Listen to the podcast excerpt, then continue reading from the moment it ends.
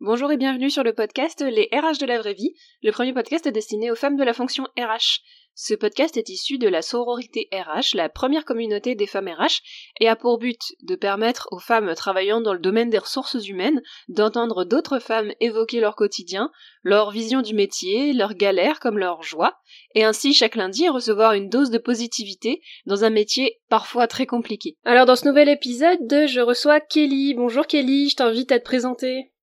Bonjour Marie, bonjour à, toutes. Euh, donc Kelly, je suis euh, responsable RH, j'évolue euh, dans les ressources humaines depuis une dizaine d'années, particulièrement dans le secteur médico-social. j'ai une formation initiale de base plutôt orientée commerce marketing, donc j'ai tout appris sur le terrain et j'ai décidé de reprendre mes études l'an dernier en, en, passant un master 2 gestion stratégique des ressources humaines euh, à la Sorbonne que j'ai obtenu en octobre dernier. Ok, donc à la base t'étais pas dans les RH, tu disais t'étais dans le, t'as fait des études de commerce marketing? Comment t'es passé de l'un à l'autre Alors je me suis passée de l'un à l'autre après euh, bah, une première expérience professionnelle catastrophique. Euh, une fois être, euh, une fois avoir obtenu mon, diplôme, j'ai obtenu un poste de, de, responsable dans un centre esthétique, euh, centre esthétique spécialisé dans la minceur. Euh, et il s'avère que bah, c'était un c'était un produit qui marchait pas euh, et que euh, les contrats étaient tellement ficelés qu'on avait uniquement une obligation de moyens et pas de résultats. Donc je me retrouvais avec euh, des clientes euh, qui avaient payé une cure amincissante les yeux de la tête sans résultat aucun et à pas pouvoir pouvoir gérer la situation derrière. Euh, et donc ça m'a un petit peu dégoûté euh, finalement du commerce et euh, j'ai souhaité faire autre chose et j'ai eu une opportunité d'intégrer un cabinet de recrutement en tant que chargé d'affaires. Ça m'a beaucoup plu, ça a été le déclic. Ça m'a permis de, de, toucher du doigt les ressources humaines à partir du, du spectre du recrutement, d'allier aussi mes compétences commerciales et puis, euh, bah, petit à petit, j'ai pu, pu intégrer des postes opérationnels RH, euh, euh, notamment dans le médico-social. Ok, donc euh, un premier poste dans le commerce et euh, donc ensuite c'est via ton ton réseau ou comment ça s'est fait, le premier poste de recrutement? Mon premier poste, alors mon premier poste, donc c'était un, un, poste de chargé d'affaires, vraiment pour le coup plus euh, euh, dans le recrutement. Puis après, j'ai intégré une, entreprise euh, de service à la personne sur une création de poste, donc un poste de coordinatrice RH, où là le but était finalement de, de réaliser toute la gestion du personnel de manière opérationnelle. Toute la stratégie RH émanée du, de la direction du siège. Et puis j'avais pour rôle de la décliner au sein de deux euh, structures euh, parisiennes. Et donc j'ai été formée euh, par la DRH sur le terrain, j'y suis restée quatre ans, et donc j'ai pu développer des compétences RH grâce à elle. Et, et comment t'étais passée du poste de chargée d'affaires vers ce poste de coordinatrice? J'ai postulé. c'était c'était une création de poste. J'avais trouvé l'annonce sur Pôle Emploi. J'ai postulé j'ai passé les entretiens, etc. Et puis bah on m'a laissé ma chance. Oui, parce que du coup, t'avais hum, postulé sur un poste RH, mais t'avais pas de hum, t'avais pas de, de passé de RH. C'était vraiment tu c'était ton premier poste dans la fonction. voilà, hormis mon, mon, petit CDD en tant que chargé d'affaires dans le recrutement, euh, effectivement, j'avais pas de j'avais pas de background. Donc comme quoi, il y a encore des boîtes qui peuvent donner la chance à des débutants, euh, même dans le milieu RH qui est quand même un milieu assez saturé. Tout à fait. En tout cas à l'époque. c'était il y a combien de temps? Euh, C'était il y a 12 ans. Il y a 12 ans, oui. Peut-être peut-être que ça c'est un peu euh, c'est peut-être que ça c'est un peu c'est un peu plus difficile aujourd'hui, je sais pas trop. Oui, je pense que c'est un petit peu plus euh, tendu euh, aujourd'hui. Effectivement, de toute façon, on a on a cette problématique d'embauche de, de jeunes, de jeunes diplômés, etc., qui, qui est compliquée, je pense, dans, dans beaucoup de secteurs d'activité et surtout dans, pour les PME quoi. Hmm. Tu penses que ce serait aujourd'hui, euh, t'aurais pas, t'aurais de la même manière ce poste. Euh, tu penses que ta boîte, elle donnerait, enfin ton ancienne boîte, elle te donnerait la même chance aujourd'hui qu'il y a 12 ans, ou tu penses qu'à l'époque c'était différent? Alors je pense euh, que c'est pas une question de boîte, c'est une question de vision RH. J'ai eu la chance d'intégrer une, une, boîte où on avait une DRH euh, bah, qui savait défendre ses, ses sujets, qui avait une vision centrée sur l'humain et qui n'avait pas cette étiquette qu'on a beaucoup en France où on s'intéresse prioritairement, prioritairement au diplôme plutôt qu'aux compétences, hein, même si ça tend un petit peu à, à changer aujourd'hui. Donc je pense que c'est surtout une question de, de vision, euh, de vision RH. Est-ce qu'elle est partagée ou non par la direction Et en tout cas, dans cette euh, entreprise et à cette époque, euh, bah, j'ai eu de la chance de, de tomber sur une DRH qui avait cette vision-là et qui m'a laissé ma chance. Et, et pourquoi tu avais postulé à ces postes-là Pourquoi tu t'es dit je vais tenter un poste généraliste RH bah Parce que pour le coup, euh, j'avais pas envie de d'avoir une spécialisation RH. Euh, la deuxième chose également, c'est ayant conscience de ne pas avoir de background. Euh, pour le coup, euh, j'ai postulé à cette offre parce que voilà, j'estimais euh, euh, pouvoir euh, pouvoir avoir les compétences, les acquérir, etc. Et c'était aussi bah, une question d'opportunité. À l'époque, le poste était à 10 minutes à de chez moi. Et puis, et puis, bah, je me rappelle plus très bien dans, dans, dans quel cas, si à l'époque j'étais en recherche active ou pas, mais en tout cas, euh, c'est l'occasion qui a fait que. Mais tu, tu, tu avais postulé sur cette recherche-là, tu avais postulé sur des postes qui du coup étaient pas RH ou tu t'es dit, en fait, est-ce que tu t'étais dit, bah, je veux être RH donc je vais postuler sur des postes comme ça, ou alors c'était, euh, tu as saisi les opportunités qui se présentaient. Euh, j'avais entamé d'abord euh, une première démarche de postuler sur des postes RH, mais plutôt axé recrutement. Ouais. C'était le seul background que j'avais. Ouais. Euh, et du coup, sur cette offre, euh, j'ai dû spontanément postuler euh, parce que l'offre m'avait plu et, euh, et voilà l'opportunité a fait que j'ai pu euh, j'ai pu obtenir le poste intégré à la société. Et effectivement à cette époque j'étais dans une démarche bah, de délaisser de délaisser les postes commerciaux et et en tout cas au vu de la petite expérience que j'avais pouvoir pouvoir évoluer dans dans les ressources humaines au moins à travers le spectre du recrutement je m'étais dit à l'époque que même en intégrant un cabinet de recrutement au bout de plusieurs années, euh, j'aurais pu évoluer au sein de la, la, la, la fonction. Donc c'est vrai que j'étais vraiment dans une démarche de euh, réorientation professionnelle. Soit passer par la case formation euh, de prime abord. Ouais.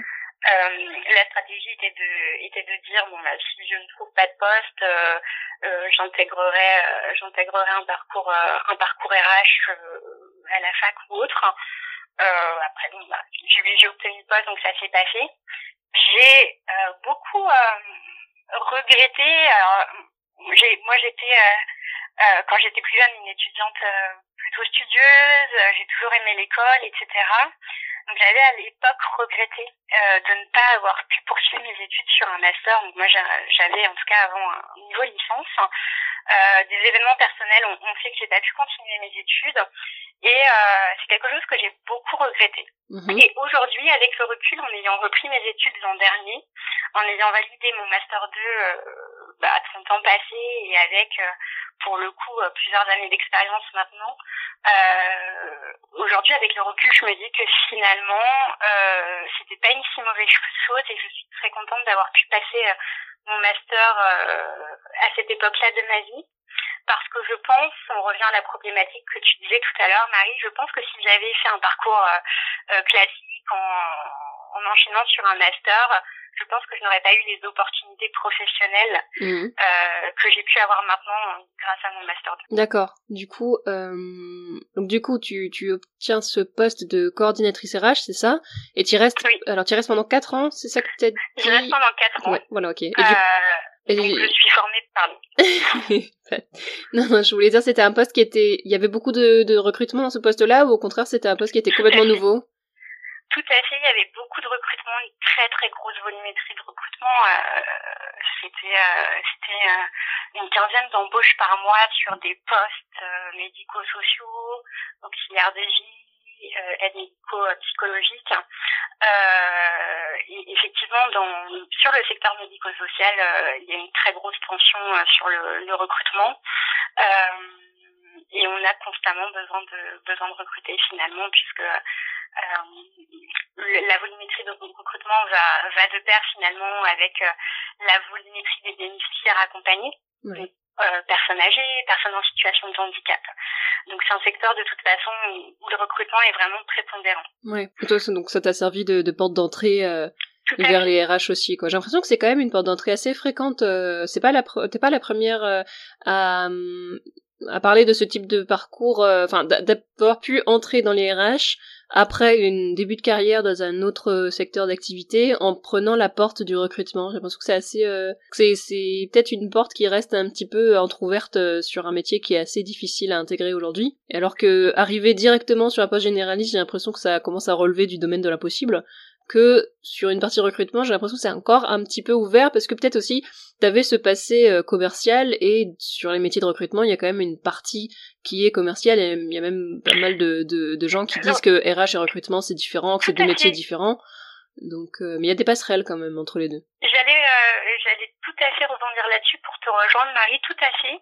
Euh, moi, il m'arrive hein, de, de voir des postes de chargé de recrutement euh, qui n'exige pas d'expérience au préalable parce que euh, très souvent lorsqu'on intègre un poste de chargé de recrutement en cabinet, on est formé aux méthodes. Et effectivement, il y a, il y a cette euh, euh, cette partie commerciale qui est aussi prépondérante dans, le recrutement. Donc ça reste une bonne porte d'entrée, encore une bonne porte d'entrée aujourd'hui. et j'ai un petit peu l'impression qu'on a le même schéma. Euh, que le secteur immobilier, où encore aujourd'hui dans le secteur immobilier, on, on recrute des profils inexpérimentés conformes aux méthodes et qui après, euh, suite, euh, suite à un certain nombre d'années, euh, peuvent évoluer dans la fonction. J'ai l'impression que pour les ressources humaines, c'est pareil. Ouais, ouais, il peut y avoir un parallèle à faire ouais, avec l'immobilier. Je, j'y connais, je m'y connais pas assez pour te, te, te rejoindre ou pas, mais euh, et donc tu occupes ce poste-là pendant quatre ans. Donc il y avait une grosse partie recrutement, mais il y avait aussi d'autres projets qui t'ont fait approcher d'autres euh, parties de la fonction RH. Tout à fait. Euh, la direction, le siège étant dans, dans une autre région. donc la stratégie était, était, établie par le siège et tous les sujets opérationnels me revenaient finalement. Et donc j'ai pu approcher la formation. Donc mhm. finalement bah, décliner euh, le plan de formation qui avait, établi, qui avait été établi euh, euh, au sein de mes structures, au sein des équipes. C'est également bah, du coup le volet un petit peu contractuel, disciplinaire, puisque au fil des années, bah, j'ai pu avoir en charge le disciplinaire par exemple de niveau 1, puis de niveau 2, également des projets de, de qualité de vie au travail, etc. Donc oui, j'ai pu toucher du doigt un petit peu euh, à, plusieurs sujets. Ok. Et, euh, et du coup, après ce poste-là, comment ça se passe la suite? Alors en fait, euh, au bout de quatre ans, la société s'était déjà fait racheter deux fois. Euh, et donc lors du dernier achat, euh, il n'y avait pas forcément de possibilité d'évoluer euh, sur une autre fonction RH. donc j'ai décidé de, de partir euh, pour pouvoir euh, pour pouvoir euh, essayer d'évoluer du coup dans la fonction par ailleurs. Et là, j'ai pu intégrer un poste de chargé de mission RH toujours dans, dans le secteur médico-social. Euh, et en parallèle, en fait, j'ai monté un, un, un job board. J'avais un, une casquette auto-entrepreneur. Donc, euh, mmh. lorsque j'ai quitté mon, premier poste RH en tant que coordinatrice RH, j'ai pu bénéficier euh, du NACRE, le nouvel accompagnement à la création et la reprise d'entreprise. Mmh. Et donc, euh, j'avais ce projet entrepreneurial euh, de monter un job board euh, dans les métiers euh, de la restauration. Euh, donc ça paraît aujourd'hui on a beaucoup de plateformes, beaucoup de désintermédiation, mais euh, à l'époque, il y a 6 ou 7 ans, c'était pas aussi répandu. Euh, donc ça a bien marché. J'ai exploité euh, ce job board pendant euh, pendant deux ans. J'avais pas la volonté d'être chef d'entreprise, j'avais juste ce projet personnel qui me tenait à cœur. J'avais aussi euh, pour le coup d'autres d'autres projets pour ma vie. Et donc j'ai vendu j'ai vendu ma plateforme à mon plus gros concurrent. J'ai uniquement gardé ma marque. Euh, et donc cette expérience-là qui a été très enrichissante, mais aussi euh, euh pour le coup euh, fructueuse, m'a permis là pour le coup d'intégrer un poste, une fonction RH euh, plus transverse, avec plus de responsabilités. Et lorsque j'ai intégré donc ce nouveau poste de chargé de mission RH dans cette société, c'était une fois de plus dans un contexte de création de poste et dans un contexte de digitalisation des process RH.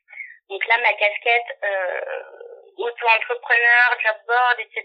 avait beaucoup plu euh, au président de la société. Mhm. Euh, et donc voilà, j'ai j'ai pu intégrer euh, intégrer euh, cette entreprise sur cette fonction et avoir là pour le coup euh, des projets euh, plus stratégiques, euh, des projets plus transverses euh, et toucher euh, du doigt pour le coup euh, réellement euh, le développement et la stratégie RH. Ok, oh, j'ai plein de questions. Euh, pour- pourquoi, euh, pourquoi un job board dans les métiers de la restauration, vu que tu venais du secteur médico-social? Alors, ça c'est euh, c'est tout simplement euh, j'ai monté mon job board avec deux associés qui sont mon mari euh, qui, qui est développeur euh, et avec euh, mon meilleur ami qui évolue dans le milieu du bar euh, depuis toujours. Ah ok, d'accord, c'était une Et, équipe euh, euh, qui, qui- Exactement. Et en fait, euh, quand j'étais plus jeune, euh, je voyais mon ami euh, très souvent euh, en difficulté de personnel. Euh, je me suis retrouvée euh, plusieurs fois pour, euh, enfin plusieurs fois à faire des extras pour lui euh, en tant que en tant que serveuse, etc. Et donc, il y a un moment donné où ça m'a fait tilt. Je me suis dit, mais finalement, euh, bah, il y a une problématique de turnover dans, dans les métiers de la restauration Mm. qui est assez similaire à celle du service à la personne. Euh, et je m'étais dit qu'il y avait quelque chose à faire. Euh, bah, à l'époque, euh, je quittais mon poste et euh, forte de mes quatre années d'expérience, pour le coup, je me suis dit que c'était aussi un, un, un bon, un, voilà, un bon moyen de pouvoir bah, allier toutes mes compétences, de faire aussi quelque chose pour moi. Et voilà comment c'est venu. Ok. C'est venu d'une d'une situation personnelle finalement. oui, ok, c'est oui, c'est c'est avec euh, les, les gens euh, autour de toi qui avaient ce besoin, que vous avez monté ça à trois, et, et donc t'as t'as t'as euh, fait ce, cette- je vais y arriver. T'as eu cette expérience là pendant deux ans, et après tu Ouais. dis que tu l'as vendu à un concurrent. Pourquoi euh, pourquoi l'avoir euh, pourquoi avoir arrêté ce projet là Euh, parce que je n'avais pas l'ambition euh, d'être chef d'entreprise. Euh, J'avais euh, aussi d'autres projets euh, pour ma vie personnelle, mariage, achat, enfants, etc. Tout ce qui s'ensuit. Et si tu veux, été satisfaite de mon expérience. J'ai monté une boîte, j'ai créé un job board qui fonctionnait, euh, qui roulait bien. Et puis, bah, à un moment donné, j'avais besoin aussi de m'inscrire plutôt dans une vie d'entreprise, de stabiliser euh, ma vie professionnelle. Donc, euh, donc c'était le moment de, c'était le moment de vendre. Donc tu oui, ok, tu voulais redevenir salarié pour retrouver une certaine Tout euh, sécurité Tout à fait. et euh, une certaine une certaine stabilité. Donc t'as hum, t'as plus aujourd'hui de, de volonté de repartir dans l'entrepreneuriat un jour ou t'y réfléchis ou t'en sais rien? Non, pas, non, aujourd'hui, je- j'en ai pas la volonté. Vraiment pas. Ok. Euh, donc il y a cette expérience là pendant deux ans et ensuite donc tu vends et tu retrouves un poste salarié, c'est ça? C'est ça. euh, Qui est du coup j'ai perdu le fil. Un poste de chargé de mission RH. Oui c'est ça. Ok. Et donc ce poste là tu l'as occupé pendant combien de temps? Trois ans. Ok donc tu, pour charger euh, et du coup de retour dans le secteur du médico-social. Tout à fait. Ok. Et, euh, et là, c'était quoi, c'était quoi du coup ce poste-là? Quelles étaient tes grandes euh, missions? Alors du coup, euh, bah, j'étais en, en charge de la digitalisation euh, de nos processus RH. Oui, d'où Euh, d'où l'intérêt de ton expérience précédente, puisque tu, oui, d'accord, avec euh, le fait. que tu avais monté un job board, forcément, tu t'y connaissais. Tout à fait. Voilà. Et la société avait, euh, avait pour ambition de, de développer son propre ERP. Euh, donc voilà, ma casquette pour le coup euh, un peu digitale, euh, je pense a beaucoup joué. Et donc euh, ma première grande mission était en tant que bah, finalement chef de projet métier sur la sur la question, enfin, sur le sujet de l'ERP, où l'ambition était de, de monter un ERP de A à Z vraiment adapté à notre activité et en procédant brique par brique. La première brique a été la brique recrutement pour le coup, euh, puis la brique euh, gestion RH, puis la brique comptabilité, etc. Et donc euh, là, ça a été euh, bah, un projet qui a duré un an, le temps, voilà, je parle vraiment de A à Z. Ensuite, le deuxième projet, grand projet euh, euh, dont je me suis occupée a été également le projet formation. Euh, Mhm. On a dans le secteur médico-social, il y a une problématique de professionnalisation et de formation des salariés parce que aujourd'hui les, les, programmes de formation sont pas forcément adaptés à la réalité du terrain. et la deuxième chose était que l'entreprise dans laquelle j'étais avait, avait une très très forte spécialisation handicap psychique ce qui pose un souci parce qu'aujourd'hui, dans les formations d'auxiliaires de vie, le volet handicap au sens large euh, est très peu abordé. Mmh. Euh, aujourd'hui, sur 100 profils d'auxiliaires de vie, 98 vont avoir euh, exercé auprès de personnes âgées. Donc, c'est pas du tout la même façon euh, d'exercer euh, auprès de personnes en situation de handicap. Donc, on avait vraiment un, gros problème de compétences. et donc, donc, le deuxième projet a été de, de pouvoir créer des parcours de formation euh, en interne et de créer également euh, bah, un centre de formation propre à notre entreprise.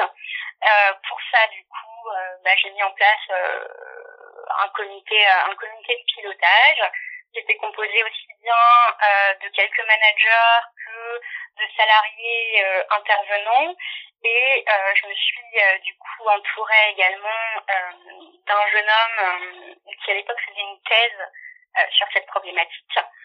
Euh, et ensuite, on, est, on a externalisé euh, toute la partie bah, formation en ligne. D'accord. Donc, on est passé par une société externe. et enfin, le troisième projet, gros projet que j'ai piloté dans, dans cette société et en tant que, que chargée de mission RH, c'était le, le projet de la politique de qualité de vie au travail qui était jusqu'alors pas formalisé. Donc là, on a, on a identifié, euh, au-delà des, risques professionnels qui sont, euh, qui sont euh, très, très courants dans le secteur, également bah, beaucoup de risques, beaucoup de risques psychosociaux. et donc là, ça a été de, bah, de formuler, de formuler une politique, une politique de qualité de vie au travail, de pouvoir aussi intégrer l'ensemble de ces salariés qui sont des salariés finalement qui travaillent seuls, qui sont isolés, euh, et donc pouvoir un petit peu fédérer, euh, mener aussi euh, euh, un projet de culture d'entreprise autour de, autour de nos valeurs, et puis pouvoir mettre en place des actions pour prévenir au mieux euh, les risques psychosociaux. Ça s'est traduit, par exemple, on, a fait le choix de d'intégrer un psychologue du travail dans chacune des structures. Mmh. Un psychologue du travail dédié bah, finalement aux intervenants à domicile, auxiliaires de vie, euh, sur ces questions-là. Euh, ça a été également euh, de mettre en place une application, une application qui permet en fait finalement de, de fédérer les équipes pour, de la reconnaissance professionnelle, et puis de mettre en place des projets groupes, puisqu'on avait une quinzaine de structures en France et on avait des salariés qui ne se connaissaient pas euh, et donc, euh, donc voilà, ça, a été euh, des projets groupes. Donc oui, les classiques séminaires, mais également des participations collectives, par exemple, à des, des courses d'endurance en faveur de l'autisme, du cancer du sein, etc. D'accord. Oui, donc t'étais étais vraiment en mode projet. Euh, Et du coup, donc tu, tu gères tout ça pendant trois ans et ensuite tu, tu décides de partir ou Et ensuite, oui, je souhaite partir pour, euh, enfin notamment dans le cadre de mon, de mon projet de reprise d'études. D'accord. Euh, Donc, je ne souhaite pas rester, ouais, je ne souhaite pas rester dans, dans l'entreprise dans laquelle je, je suis pour, euh, dans laquelle je suis pour effectuer euh, mon master 2 pour deux raisons. Un, euh, il y a déjà une DRH, pas forcément de, pas forcément d'évolution, euh, ne serait-ce que fonctionnelle possible au sein du groupe. Et deux, euh, bah parce que tout simplement une cause de, de désinformation que j'avais pas envie de envie de subir. Et puis la troisième chose euh, a été de me dire que bah, j'étais très marquée euh, médico-sociale et je voulais profiter du coup de cette année-là pour pouvoir euh, euh, exercer dans un autre secteur d'activité, permettre de, de, de, de, prendre du recul aussi sur mes pratiques. Euh, donc lorsque j'ai quitté euh, mon poste, euh, bah, j'en ai profité aussi pour euh, bah, pour faire plein de choses personnelles, voyager, profiter un petit peu de la vie. Et du coup, j'ai intégré j'ai intégré donc le master 2 de la Sorbonne six mois après. J'avais le choix pour le coup j'avais toutes les possibilités qui s'offraient à moi, donc de le financer moi-même, de faire un stage, d'être en poste, etc. Et j'ai eu l'opportunité, alors là pour le coup grâce au responsable pédagogique de la de la Sorbonne, d'intégrer une entreprise pionnière pionnière sur son secteur puisqu'elle elle est équipée automobile, donc c'est une entreprise qui conçoit euh, des systèmes de piles à hydrogène pour les véhicules autonomes. Et donc dans un cadre de croissance, puisque lorsque j'ai intégré euh, la société en septembre, euh, il y avait déjà un projet de joint venture qui venait de signer mmh. avec deux gros pionniers de l'automobile, donc avec toute la structuration qui va avec, toute la croissance qui va avec. Lorsque j'ai intégré la société, il n'y avait pas de fonction RH. Toutefois, j'étais informée qu'un DRH arriverait euh, deux mois après. Mmh.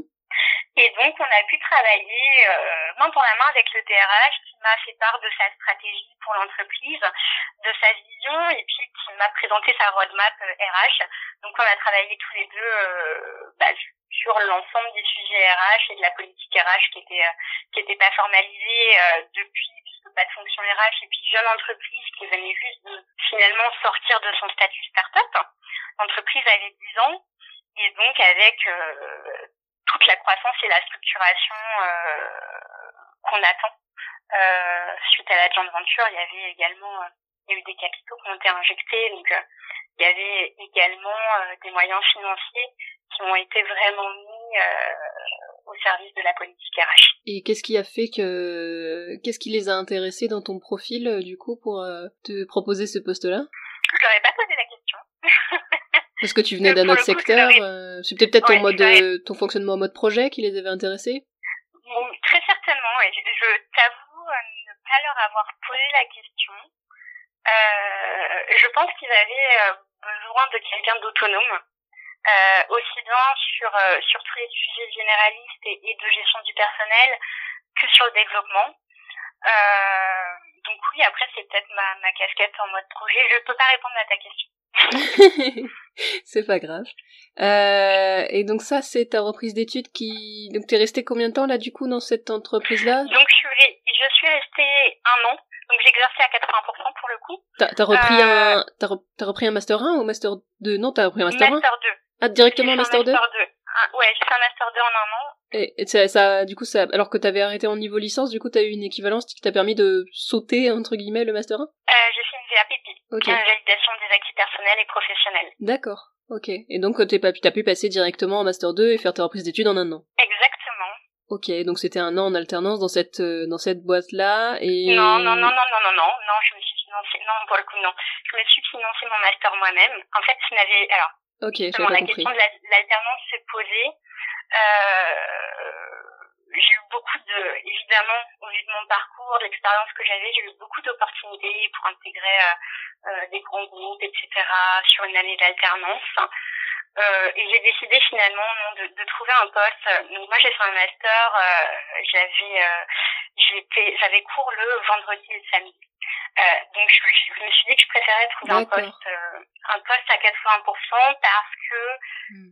Euh, je, je, savais que j'aurais mal vécu euh, finalement le statut de l'alternant et également bah, finalement le, salaire qui va avec. Oui, c'était ma question suivante. Euh, voilà. Donc, donc j'ai préféré me financer mon master moi-même et, et, et, continuer à exercer finalement. D'accord. Et donc sur ce poste, c'était un CDD d'un an. D'accord, donc un CDD donc, donc qui te très très bien. Qui te permettait de travailler du lundi au jeudi?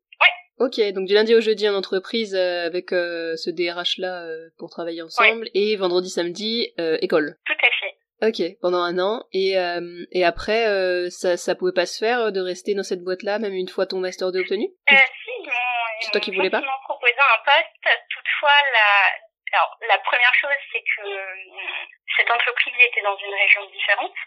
D'accord. lorsque j'ai intégré l'entreprise il y avait euh, il y avait une structure physique euh, euh, dans, dans, dans le département où je réside.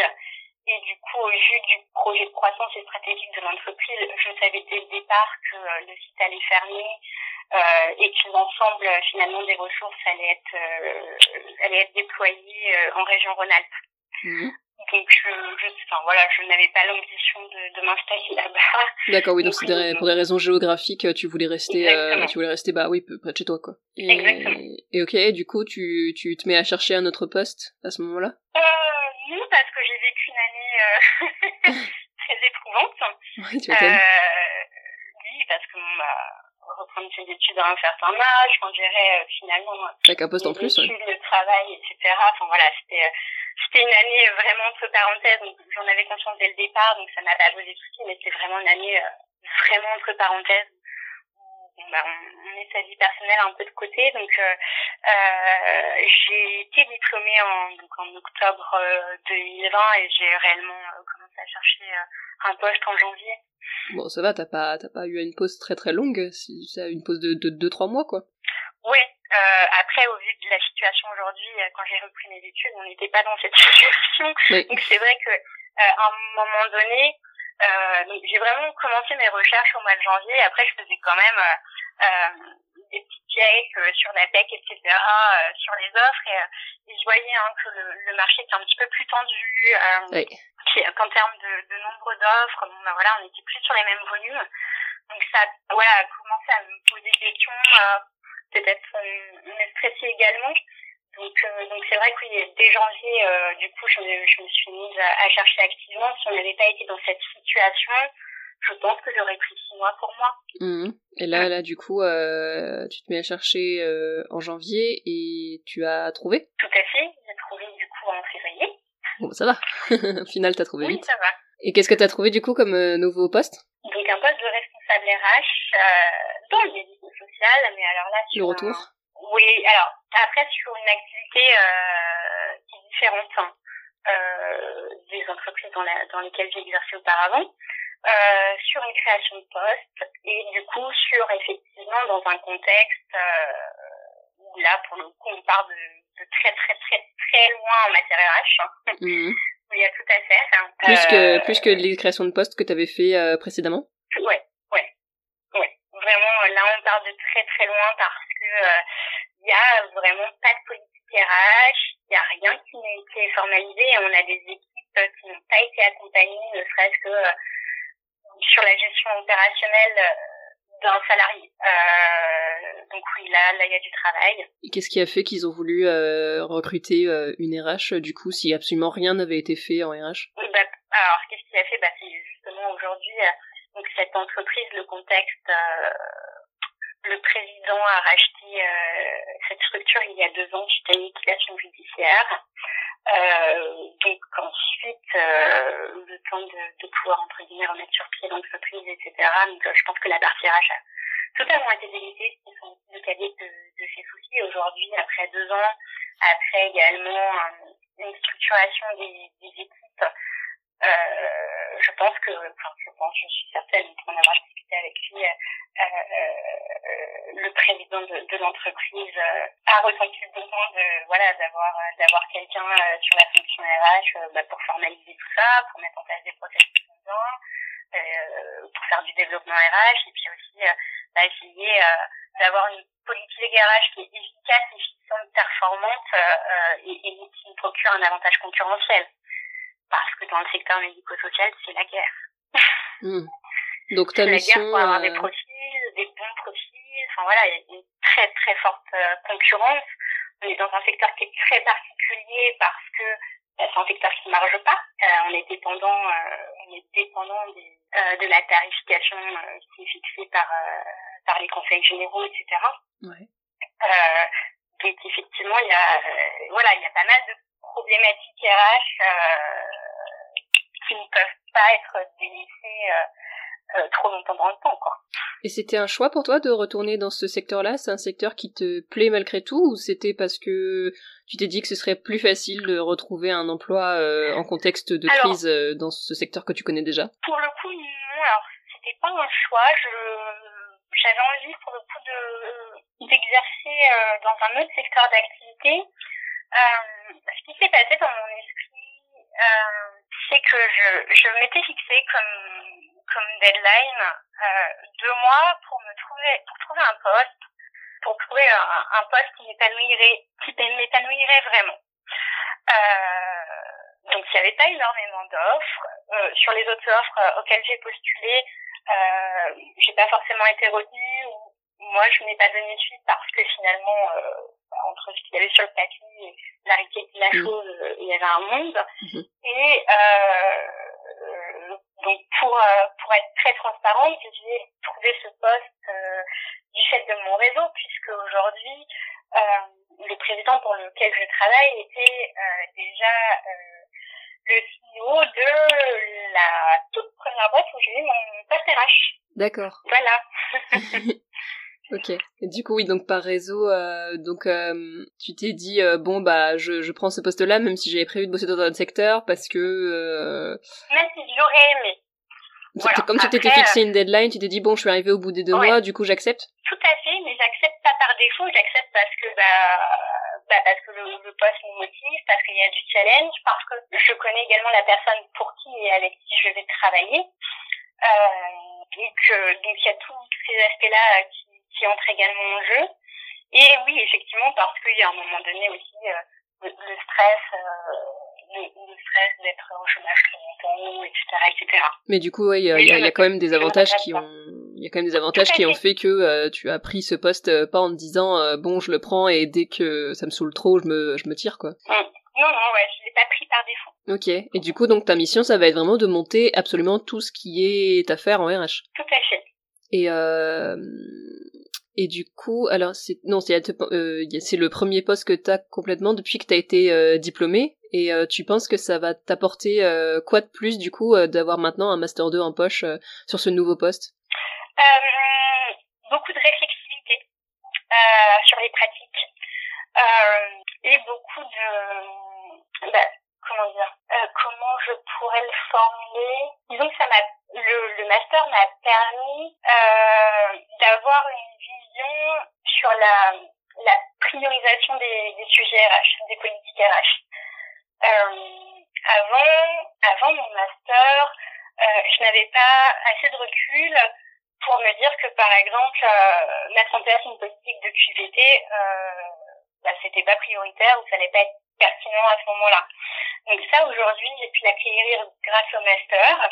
La deuxième chose aussi c'est que bah, ayant de base appris sur le terrain, ayant toujours évolué euh, sur une dans le secteur médico-social, euh, bah, en termes de politique et de pratique, euh, on fait pas la même chose. Euh, par exemple, euh, quelque chose de tout bête, euh, toutes les, les politiques euh, qui traitent des parcours professionnels, mhm. ça c'est des choses qui sont pas mises en place dans les structures médico-sociales parce que bah, finalement il n'y a pas d'évolution possible aujourd'hui pour une auxiliaire de vie qui exerce dans une entreprise privée de, service à la personne, il n'y a pas d'évolution. Mm. La seule évolution qu'elle va avoir, c'est de passer un diplôme d'aide-soignant ou d'infirmier. Il n'y a pas de service de soins infirmiers dans les structures d'aide à domicile. Donc de toute façon, euh, le dit salarié va, va quitter l'entreprise pour pouvoir exercer. Donc on n'a pas, aujourd'hui, il n'y a, a, pas cette logique-là, par exemple. Et la deuxième chose aussi, c'est que dans les structures de service à la personne, c'est beaucoup de PME et donc euh, avec des chefs d'entreprise qui eux ne sont pas RH, euh, qui n'ont pas du coup euh, l'expertise et les bonnes pratiques nécessaires à. Donc ça, le master m'a permis finalement de voir tout un tas de pans RH que je ne connais que je connaissais du fait de lecture, de veille, etc., mais que je ne pratiquais pas. D'accord. Donc mm. aujourd'hui, je peux, voilà, je peux prendre quelques briques voilà, par exemple, sur le management interculturel, aujourd'hui, euh, j'ai des équipes euh, qui viennent d'origines diverses et variées. Euh, il y avait un gros module euh, dans mon parcours de, de management interculturel. Ça m'a donné des titres. D'accord, oui, ok. Donc ça t'a permis de, oui, vraiment de t'ouvrir et, et de pouvoir avoir, ouais, quoi, comme tu dis, plus de, de réflexion et de d'avoir un, un schéma de pensée peut-être plus complexe sur les processus RH. Hmm. Et, et, comment tu vois la suite alors? Euh, Comment tu vois euh, ces postes-là? Tu, tu vois une, une, évolution derrière ou tu vas le considérer un peu comme euh, avant où tu as vraiment été en mode projet, quitte à changer d'entreprise une fois qu'il n'y a plus d'évolution possible? Là, c'est différent ou c'est dans la continuité de la façon dont tu as géré ta carrière jusque-là? Alors, c'est plutôt dans la continuité. Euh, Aujourd'hui, euh, bah, pour le coup, ça va être, c'est mon premier poste vraiment stratégique. Donc je pense que euh, je vais rester euh, quelques années. dans ma fonction, histoire de prendre aussi toute la mesure de mon poste, euh, de pouvoir gagner euh, en compétences, etc. Et puis effectivement, dans mon esprit, euh, peut-être les 4 ou 5 ans, peut-être, euh, avoir vraiment un poste de direction, donc TRH, euh, ou en tout cas, même sur une fonction RRH, pouvoir avoir un impact euh, sur le comité de direction, enfin le du, du CODIR, etc., pour vraiment avoir un, un, impact euh, sur euh, sur la politique et sur la stratégie de l'entreprise. Mais pour l'instant, non, j'ai vraiment pour l'instant aujourd'hui, c'est vraiment de, de, de, prendre toute la mesure de mon poste, de pouvoir être à l'aise dans ma fonction et, et d'apprendre aussi.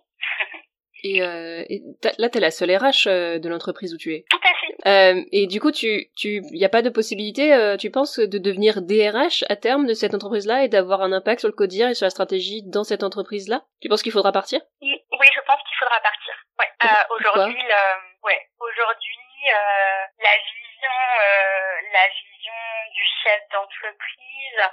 Euh, dans, dans, dans, dans une logique euh, de développement commercial. Euh, je suis pas certaine que même à moyen terme, d'ici euh, trois ou quatre ans, euh, il y ait des créations de postes euh, sur des fonctions support. Par exemple, aujourd'hui, il y a une personne qui fait la paie, une personne qui fait la compta, moi qui intégrais du coup la fonction RH, et puis un manager, enfin un manager euh, pour les pour les équipes, enfin, les responsables de secteur, etc. Je pense pas euh, aujourd'hui, en tout cas, en vue des échanges que je peux avoir avec euh, avec le chef d'entreprise, etc. Je n'ai pas l'impression qu'il y ait la volonté de de structurer et de et voilà et de monter en siège avec toutes les fonctions support qu'ils avaient. Il est un peu sur tous les fronts. Et puis, comme beaucoup de chefs d'entreprise, il a bah, besoin aussi de, de contrôler l'ensemble. Ouais, le, le DRH, c'est lui, en fait. C'est ça? Exactement. Exactement. Aujourd'hui, il se voit pas déléguer partie. Ouais. Euh, je conseille, j'alerte, mais enfin voilà. Aujourd'hui, c'est un problème d'alignement avec le chef d'entreprise sur euh, sur le développement RH parce qu'on n'a pas les mêmes priorités. Euh, donc moi, je suis dans dans une logique finalement de structuration, de, de développement des politiques et, et je suis quelqu'un qui met beaucoup euh, beaucoup l'humain euh, au centre de tout ça. Et lui, il est plus dans une politique euh, de développement commercial, de croissance et euh, on est dans dans un secteur où euh, notre activité pour le coup est dépendante de la sinistralité de nos donneurs d'ordre. On travaille avec 10 donneurs d'ordre sur toute la France. Et donc on va être sur sur du, des salariés terrain pour lesquels ça nécessite pas beaucoup de qualification. Donc il est dans une logique de, de toute façon tout le monde est remplaçable. Euh, donc oui, il y a un vrai problème d'alignement. Oui, je, je comprends l'idée, ouais. ouais, ouais euh, après, il y a forcément aujourd'hui, je suis dans, voilà, je suis dans, enfin, prise par les sujets urgents, un petit peu brûlants. J'espère euh, d'ici trois, quatre mois pouvoir impulser ma vision RH euh, et que celle-ci soit, soit partagée ouais. euh, aussi bien par, par le président de, euh, de l'entreprise que, que par, euh, par le manager qui gère les équipes. Mais c'est, euh, je trouve ça encore assez fou en fait qu'il y ait des, des chefs d'entreprise qui considèrent que euh, l'humain est remplaçable et surtout en fait moi j'ai c'est souvent hein, que qu'il y a des invités sur le podcast qui euh, parlent justement comme tu le dis de leur euh, désalignement entre leur stratégie euh, la stratégie qu'elles ont envie de partager elles qui est une stratégie autour de l'humain et la stratégie de leur chef d'entreprise qui est centrée sur le commercial. Alors moi je, je ne je ne comprends pas comment on peut faire une stratégie commerciale sans prendre en compte l'humain, surtout dans ton secteur où vraiment euh, la valeur est créée directement par l'humain. On n'est pas sur, euh, on n'est pas sur l'usine, euh, on n'est pas sur des chefs de ligne et de l'usine où au pire tu peux te dire que tu peux robotiser. Clairement sur le secteur médico-social, on peut pas robotiser, c'est de l'humain. Et, euh, et c'est, je trouve ça assez incroyable en fait qu'on puisse faire une stratégie sans prendre en compte, enfin en tout cas sans mettre l'humain la, l'humain au centre sur un secteur comme celui-là. Je me dis mais mais, mais que se passe-t-il euh... Franchement, je me dis, mais que se passe-t-il dans leur tête On est d'accord. Et, et tu, tu, tu penses que c'est au niveau du secteur tout entier ou c'est cette... Non, non, parce que comme je te dis, pour le coup, euh, lors, par exemple, sur, les, sur toutes les autres euh, structures de, de, de domicile médico-social que j'ai exercé, il y avait cette vraie vision RH. Alors après, comme je te dis, on est quand même sur un secteur qui marche pas beaucoup, etc. Donc on n'a pas non plus les structures n'ont pas les moyens financiers de voilà hein, proposer des accessoires de salaire de voilà on n'est pas dans, dans des logiques de grands groupes etc mais par contre il y a toujours eu l'envie la volonté de et ça c'est très important. Euh, aujourd'hui ça fait trois semaines que, que j'ai pris mon poste je voilà je, je suis vraiment pas certaine qu'il y ait cette volonté de, de mieux faire, de structurer, de voilà, d'avoir un politique RH euh, au service euh, de la performance de l'entreprise. Je j'ai plutôt l'impression, en tout cas aujourd'hui au moment où je te parle, qu'il y a une création d'un poste de responsable RH pour, euh, dans un premier temps, euh, sauver les meubles. Il y a quand même pas mal de dossiers brûlants. Ouais. Euh, c'est dans une perspective voilà. Légale en fait que tu as été embauché. C'est, est-ce que ce serait pas pour quelque chose de, de légal en fait que tu serais embauché juste pour euh, s'assurer qu'ils fassent pas des trucs illégaux absolument tous les deux jours et Exactement. que tu sois là Exactement. juste ouais c'est ça en fait. Exactement. Oui, oui d'accord. Ils se sont dit au bout d'un moment vraiment on est en train de faire trop de conneries, il faut qu'on engage une RH pour qu'elle nous dise un petit peu euh, là là vous allez faire couler la boîte à force de faire n'importe quoi. Mais j'ai bossé pour des boîtes aussi comme ça donc je vois tout à fait le je pour vois tout à fait le. Hmm. Et toi, c'est quelque chose qui te convient? Euh, Disons que, voilà, c'est une prise de poste, j'ai pu l'identifier, je, je, je fais preuve de recul. Euh, J'espère que, voilà, ça va, dans le temps, euh, voilà, ça va changer. Euh, après, si tu veux, aujourd'hui, je me dis, bon, ce n'est pas ma boîte. Donc, comme je dis, je conseille, je, je fais des alertes. Alors, je, je, prends mon rôle. Après, malheureusement, ce qui est frustrant, c'est de pas être écouté. Ouais. Euh, donc oui, j'ai que trois semaines de recul, donc j'espère que oui, tu viens de démarrer. Ça va tendre à, à s'améliorer. Ouais. Euh, mais oui, oui, c'est un peu frustrant. Et pour être très honnête, euh, depuis trois semaines, il m'arrive très souvent de me poser la question quelle est la finalité euh, de mon poste? Alors au-delà de ma personne, vraiment de la création d'un poste de responsable RH s'il n'y a pas cette volonté de mieux faire, s'il n'y a pas euh, bah, l'écoute, hein, parce que quand on crée un poste de responsable RH, il faut avoir cette expertise, donc euh, on n'en a pas. Donc, euh, donc oui, c'est vrai que je suis très perplexe à l'heure d'aujourd'hui. Mmh. Mais euh, j'ai envie de, de décrire, je pense, vraiment sur un sujet qui me turlupine de plus en plus, c'est le lien entre euh, ces postes, euh, les postes que tu occupes, donc qui est un peu T'as un peu le, type de poste euh, de pouvoir euh, en RH maximal, j'ai l'impression, puisque tu dis que ce chef d'entreprise, c'est le DRH et qu'il a pas du tout la volonté de déléguer euh, à une personne tierce euh, la responsabilité, et il embauche une femme pour être euh, là un peu la, la garde-fou au niveau RH, et je pense que c'est pas anodin que ce soit des femmes justement qui occupent ce poste-là, parce que j'ai l'impression que c'est un peu le le, le, le poste le plus ambitieux qu'une femme puisse avoir dans une entreprise aujourd'hui parce que là là enfin c'est très très cliché mais c'est très fréquent aussi. Un chef d'entreprise homme qui embauche une femme à un poste RH mais pas trop non plus parce que faudrait quand même pas qu'elle siège au codir.